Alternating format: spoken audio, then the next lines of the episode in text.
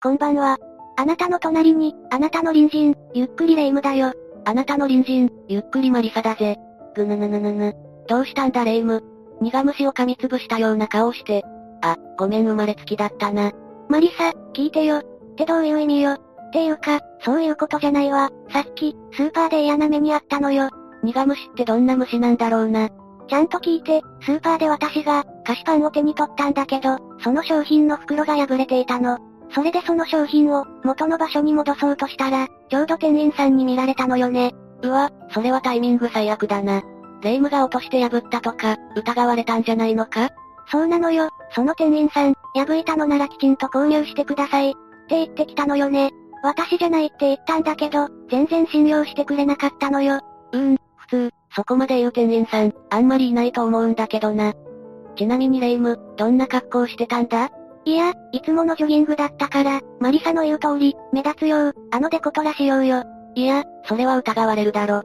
不審者というか、明らかにお前が犯人に見える。というかもう犯人でいいや。ちょ、マリサまでそんなこと言うの？私、菅原文太さん仕様の、デコトラ証明だったのよ。あ、うん、通報されるな。ぐぬぬ。これは冤罪よ、冤罪、名誉毀損で訴えてやるわ。大げさだな。そもそも、そのジョギング用スーツが問題なんだろ。そんなおかしなの着てるからだぞ。おかしなって。ま、まあ、一般人には、この素晴らしさがわからないのね。あのスーパーの店員、嫉妬から、私を犯人に仕立て上げようなんて、コナン君の風下にも置かないわ。いろいろ突っ込みどころ満載だが、まずはコナン君に謝れ。土下座だ土下座。あ、うしかないから無理か。んま、マリ様で私に嫉妬して。仕方ないわね。今度でコトラ仕様の、ジョギングスーツ貸してあげるわよ。いらん。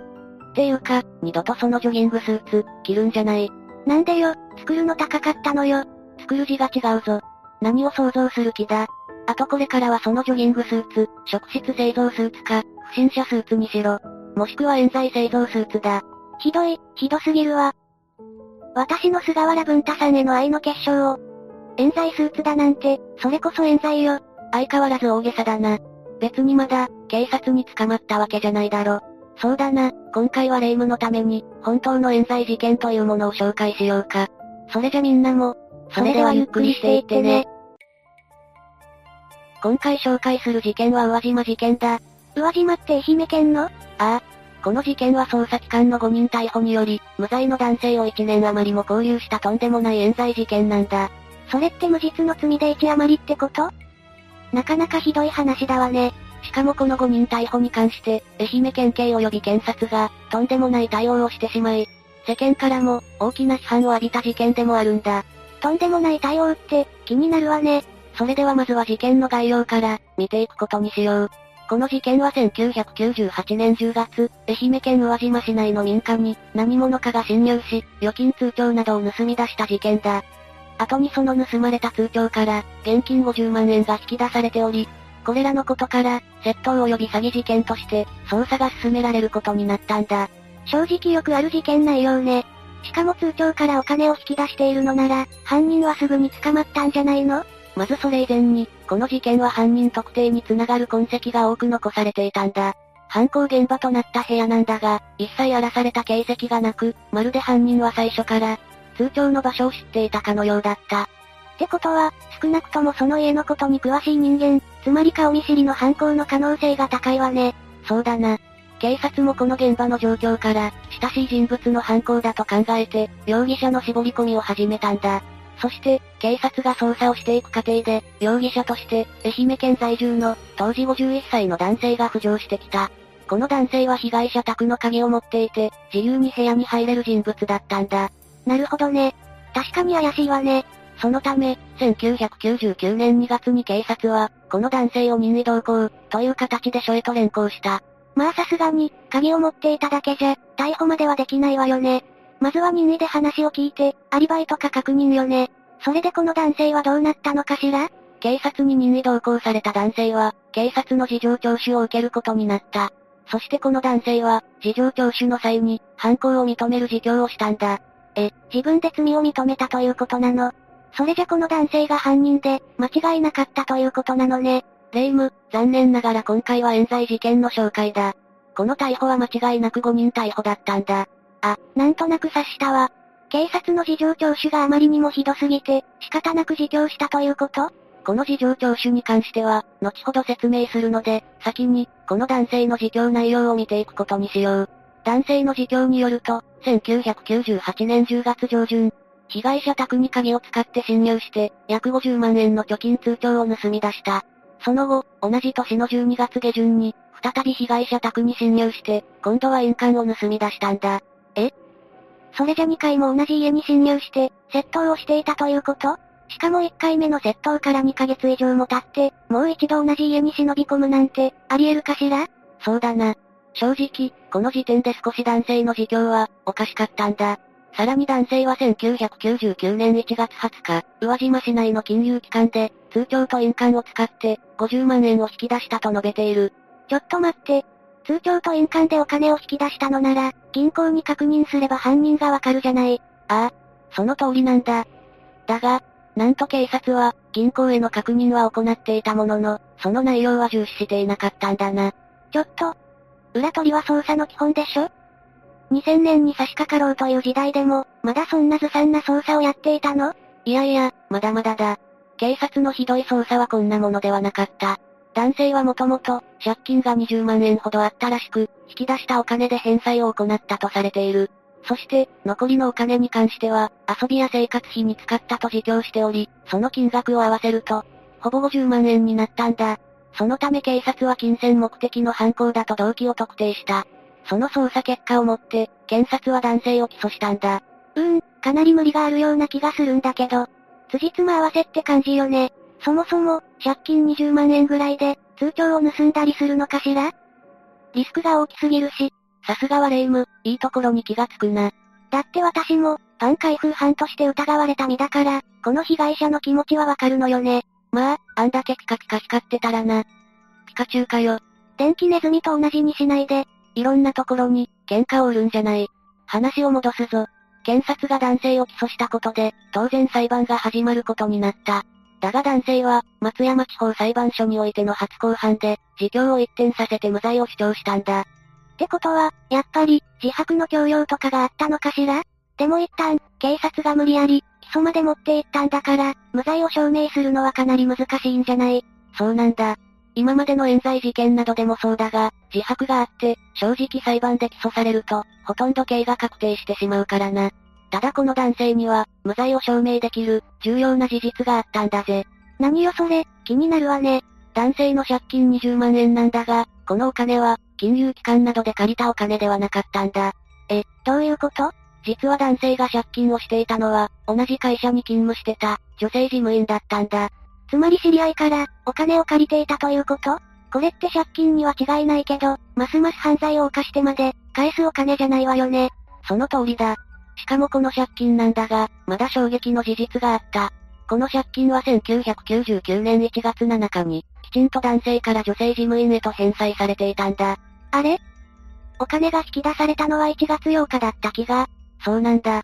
警察が犯行の動機に挙げていた借金返済は全く的外れだったんだ。これは、警察からすると、誤認逮捕を認めるしかないんじゃない？きちんと間違いを認めて謝るべきよね。ただあくまでこの事実は、女性事務員の証言によるものだった。そのために警察は、男性に対する起訴を、取り下げることはなかったんだ。ちょ、ちょっと待ってよ。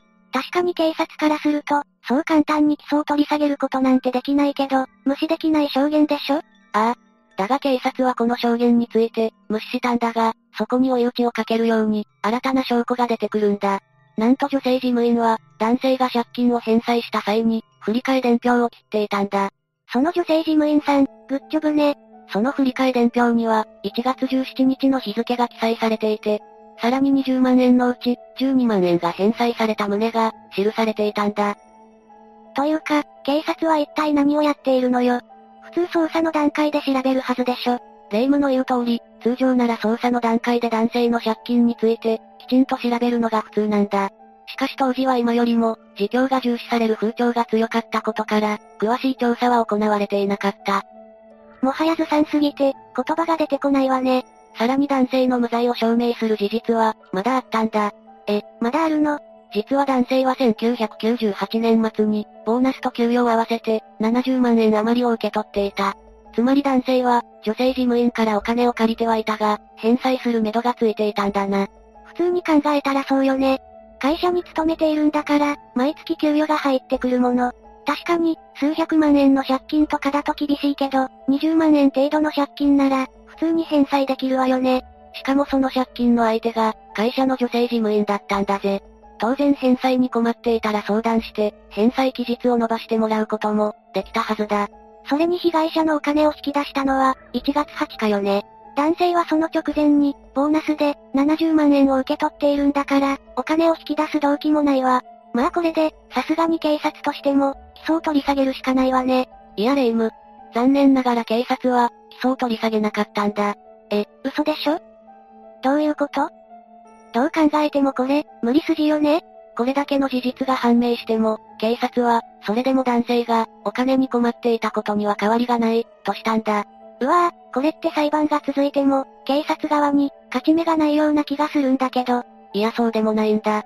当時はあらゆる証拠よりも、自供が重要視される風潮が非常に強かったんだ。そのために、一度犯行を自供したことで、男性は有罪になる可能性が高かったんだ。でもこの自供も、警察が無理やり言わせたものでしょ。これって明らかに冤罪よ冤罪。今でこそ警察の事情聴取は、かなり改善されたと言える。しかし当時はまだまだ、非人道的な事情聴取が行われていた時代だ。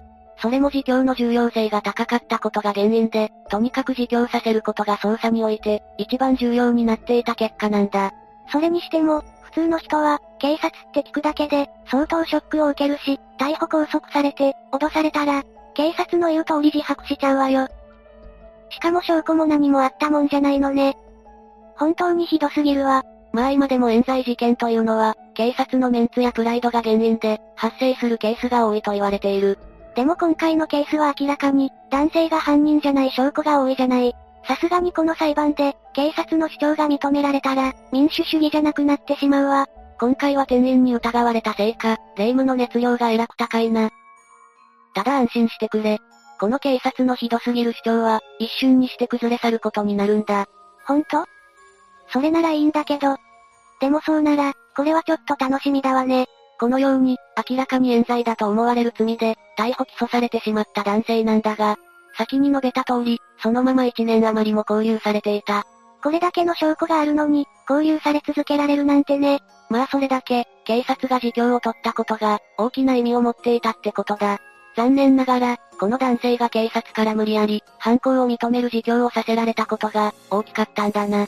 ただこの事件は、この後、事態が急展開することになる。2000年に入り、隣の高知県で、ある事件について裁判が行われていた。その裁判は連続窃盗事件の裁判で、当時60歳の男が、容疑者となっていた。その連続窃盗事件が、今回の冤罪事件に、何か関わりがあるの？ああ。この60歳の男は、几帳面な性格だったのか、少し変わった習慣があったんだ。それは自分が行った犯行を、手帳にメモをするというものだったんだ。え、自分の犯行をメモするなんて、もし、その手帳が見つかったら、別の事件でも捕まってしまうじゃないってまさか。そのまさかなんだぜ。裁判の後半中にこの男の、犯行手帳の存在が明らかになった。そしてその手帳にはなんと、宇和島での窃盗事件について、細かくメモされていたんだ。なんよその超急展開は。っていうか、その犯行手帳って、偶然とはいえ悪いことはできないものね。そして、そのメモの内容をもとに、その60歳の男を事情聴取したところ、宇和島での窃盗事件を自供したんだ。え、でも警察の調べだと、状況から顔見知りの犯行だったのよね通帳や印鑑は、部屋が荒らされることなく、盗まれていたんじゃなかったかしら？ああ。だがこの60歳の男は、窃盗犯罪の経歴が長く、通帳や印鑑の保管場所に関して、ある程度の推測を立てて、窃盗を行っていたんだ。なるほど。窃盗のプロってことね。確かに通帳や印鑑って、しまっておく場所は、大概どの家庭でも、同じような場所が多いものね。そのためその男は、部屋を荒らすことなく、通帳と印鑑を盗み出していたんだ。さらに当時、玄関のドアが閉まっていたことから、警察は顔見知りの犯行だと考えていた。しかしこの男の自供によると、玄関のドアは確かに閉まっていたが、2階の窓は開いていたらしいんだ。そのため男は、2階のベランダに登り、開いている窓から侵入していたんだ。ちょっと、これって、警察の初動捜査ミスじゃないの？普通、窓が開いていることぐらい、調べているのが当たり前でしょ。まったくだ。しかも、警察のずさんな捜査はそれだけじゃなかった。この男が犯行を自供したことにより、警察は、お金が引き出された金融機関へと、確認に向かうことになったんだ。そこでお金の引き出しを窓口で対応した職員から、その60歳の男が犯人だと証言されるんだ。ありえないわね。最初に面通ししていれば、分かったことでしょ？ちょっと、警察は本当に何をやっていたのよ？これらの事実から、宇和島での窃盗事件は、この60歳の男が、犯人である可能性が濃厚になった。そして高知県警は、この60歳の男を宇和島の事件の犯人として、窃盗罪で追起訴したんだ。でもこれで、最初の男性は、ようやく無実が証明されたのね。そうなんだ。裁判では、男性が容疑を否認していたのにもかかわらず、検察側は懲役2年6ヶ月を求刑していた。そしてその裁判の判決は、2000年2月25日に、下される予定だったんだ。ちょっと、ギリギリじゃない。危ないところだったわね。もし有罪になっていたら、裁判所も赤っ端ね。まったくだな。ともかく、高知の窃盗犯が、宇和島の窃盗に関して追起訴されたことにより、男性の冤罪が明白となり、釈放されることになった。そのため検察側は、論告後に裁判所へ改めて審理再開を要請して、論告を破棄するという、異例の処置を取ることになったんだ。ちょっと間抜けすぎるわね。でも、検察も警察の捜査を、しっかり確認しなかったから、こんなことになったんでしょ？その一年も拘束された男性、気の毒すぎるわよね。本当にな。無実の罪で、自由を奪われた上、周囲からも犯人として、白い目で見られることになったわけだからな。でもこれって警察側からすると、弁明の余地なしよね。明らかにずさんな捜査の結果、5人逮捕してしまったわけでしょ。しかも1年余りも交流していたなんて、果たして、どんな謝罪をするのか見物だわ。レイム、お前はまだまだ、警察組織を理解していないな。どういうこと？今回の事件に関しては、レイムの言う通り、明らかに警察の捜査に、不備があったのは明白だった。しかし愛媛県警は捜査自体に違法性はなかった、と発表するんだ。え、何かの冗談かしら？ちょ、本気？しかも今回の5人逮捕に関して、担当した警察官には、一切の処分が行われることはなかったんだ。いやいやいや、おかしいでしょ。明らかに問題ありありよ。何の処分もないなんて、おかしいでしょ。まったくだ。さらに最悪なのは、この警察の対応に同調するかのように、松山地検も、基礎に法的な誤りはなかった、と強調するんだ。そして警察と検察のどちらも、今回の冤罪事件に関して、責任を取ろうとしなかった。ちょっと、こんなことが許されるの、さすがに起訴された男性も黙っていないでしょ。ああ、もちろんだ。男性は刑事保障を請求することで482万5千円が交付されたが、それだけで済むはずはなかった。この事件で男性は、1年余りの間交留されたことにより、職を失っていたんだ。まあ会社としても、容疑者として交留されている人物を、雇い続けるのは無理だものね。だから男性は、交留中の失職を理由に、国と県を相手取り、慰謝料など、約1000万円の支払いを求めて、賠償請求訴訟を起こすんだ。これは当然の権利よね。そして裁判では、県が500万円、国が100万円の、計600万円の和解金を、男性に支払うことで和解となった。それにしてもひどい話ね。まあ、賠償はされたにしても、法律に基づいて動くべき警察も検察も、一切過ちを認めないなんて、ちょっとありえないわ。当然、今回の事件では、世論も大きく動き、愛媛県警の対応には批判が集まることになる。さらに男性の証言から、警察の事情聴取の内容も公になったんだ。その内容は、金融機関の防犯カメラからお前の画像を入手したから逃げられないぞ、と虚偽の事実を突きつけて、恫喝していたんだな。はあ、その金融機関すら、きちんと調べていなかったのに、よく言うわね。こんな事情聴取が続いたら、犯行を認める自供をしてしまうわよ。それでも警察は自分たちの非を、一切認めなかったんだぜ。正義のために存在する警察が、こんなことでいいのかしら。それに警察のこういった対応って、本当に多い気がするわ。まあ警察は普通の会社以上に、縦社会だからな。もちろん、真実や正義のために、仕事をしている人もいるが、上司の顔色を伺い、成果だけを見ている人も多いんだぜ。それにしても人を疑うという行為は、パクパク、本当にダメだわ、パクパク。えー、っと、レイムさん、それは何を食べているのですか？あ、これは私を疑った、愚かなスーパーから謝罪として受け取ったお菓子よ。きちんと慰謝料を払ってくれるかと思ったのに、お菓子を渡して終わりなんて本当に腹立たしいわ。それってまさか。もちろんガツンと言ってやったわよ。防犯カメラを見せろって言ったの。で確認したら、平謝りしてきたわ。その時の状況が目に浮かぶんだが、やっぱり過ちを犯したら、きちんと謝罪しないとダメね。お互い思いやる気持ちが大事なのよ。お詫びの品をもらっておいて、ブチ切れている霊夢こそ、思いやりの気持ちを持つべきなんだぜ。だって、くれるって言うんだから、仕方ないじゃない。みんなの周りにも、こんな厚かましい、厄介な隣人が潜んで、いや、堂々と闊歩しているかもしれない。人をクレーマーみたいに言わないでよ。大丈夫。誠意を見せれば万事解決よ。みんなも隣人とは仲良くね。誠意ねえ。じ、じゃあ、次回までのお別れだ。それまで皆が、無事に過ごしていることを祈ってるぜ。それじゃ、次回も私たちの隣人として、ゆっくりしていってね、パクパク。